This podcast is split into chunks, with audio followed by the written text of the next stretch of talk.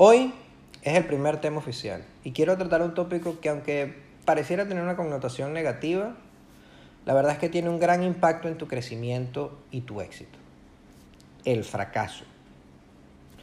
hemos puesto un estigma alrededor de la palabra, algo así como un tabú cada vez que la escuchamos. Y eso genera temor a equivocarnos, lo que además hace que frenes tu camino hacia el éxito. Pero la verdad es que fallar es una de las mejores formas que tienes de aprender.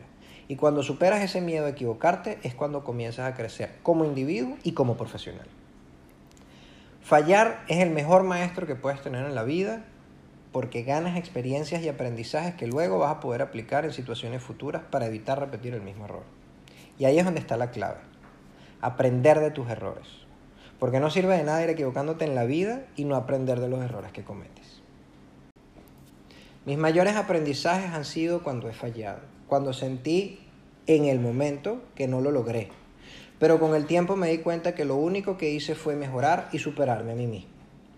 Si le preguntas a una persona exitosa, sin duda alguna te va a decir que no existe éxito sin fallos y sin dificultades, y que es parte indispensable del crecimiento como persona y como profesional. Hay muchísima gente exitosa y muchísimas mentes brillantes que lo entendieron y le dieron el valor a sus fallos. Por ejemplo, Thomas Alva Edison dijo que él no se equivocó mil veces, sino que la bombilla fue un invento de mil pasos. Michael Jordan dijo que falló 9.000 canastas, perdió más de 300 juegos y falló 26 tiros decisivos para ganar un partido. Pero también dijo que esa fue la razón de su éxito. Así que no le temas a fallar. Date permiso de equivocarte y equivócate en cosas nuevas en lugar de equivocarte siempre en lo mismo. Aprende de cada una de tus caídas para que puedas vivir y cosechar el éxito como lo hacen los grandes.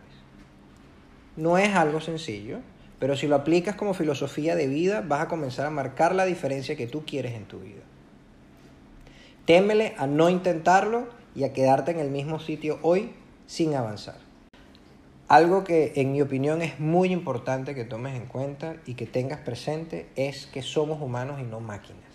Así que van a haber días en que los errores te van a hacer sentir como que no sirves o como que no puedes o como que no tienes lo que se necesita. Van a haber otros días en que las opiniones de los demás te van a hacer sentir lejos de donde quieres estar. Bien sea que esa opinión viene de tu jefe, de tus amistades o incluso de familiares. Pero es ahí donde te tienes que armar de valor y no dejarte caer. Cuando estés en esos momentos, date un tiempo para drenar ese sentimiento de desánimo que tienes y luego levantarte y avanzar hacia tus metas. Al final hay dos maneras que tienes para afrontar el fracaso. Una, con una mente cerrada, en donde te estancas, te quejas, el miedo te maneja, dices que es imposible y el que dirán tiene una gran influencia en ti. O lo afrontas con una mente abierta, donde aprendes, el miedo lo manejas tú, aprendes de las críticas, resuelves y avanzas hacia tus objetivos.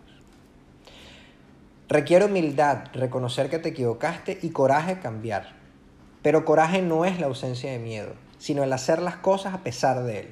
Al final del día está en ti si inviertes tu tiempo en quejarte de la situación en la que estás o trabajar en resolverla y así mejorar.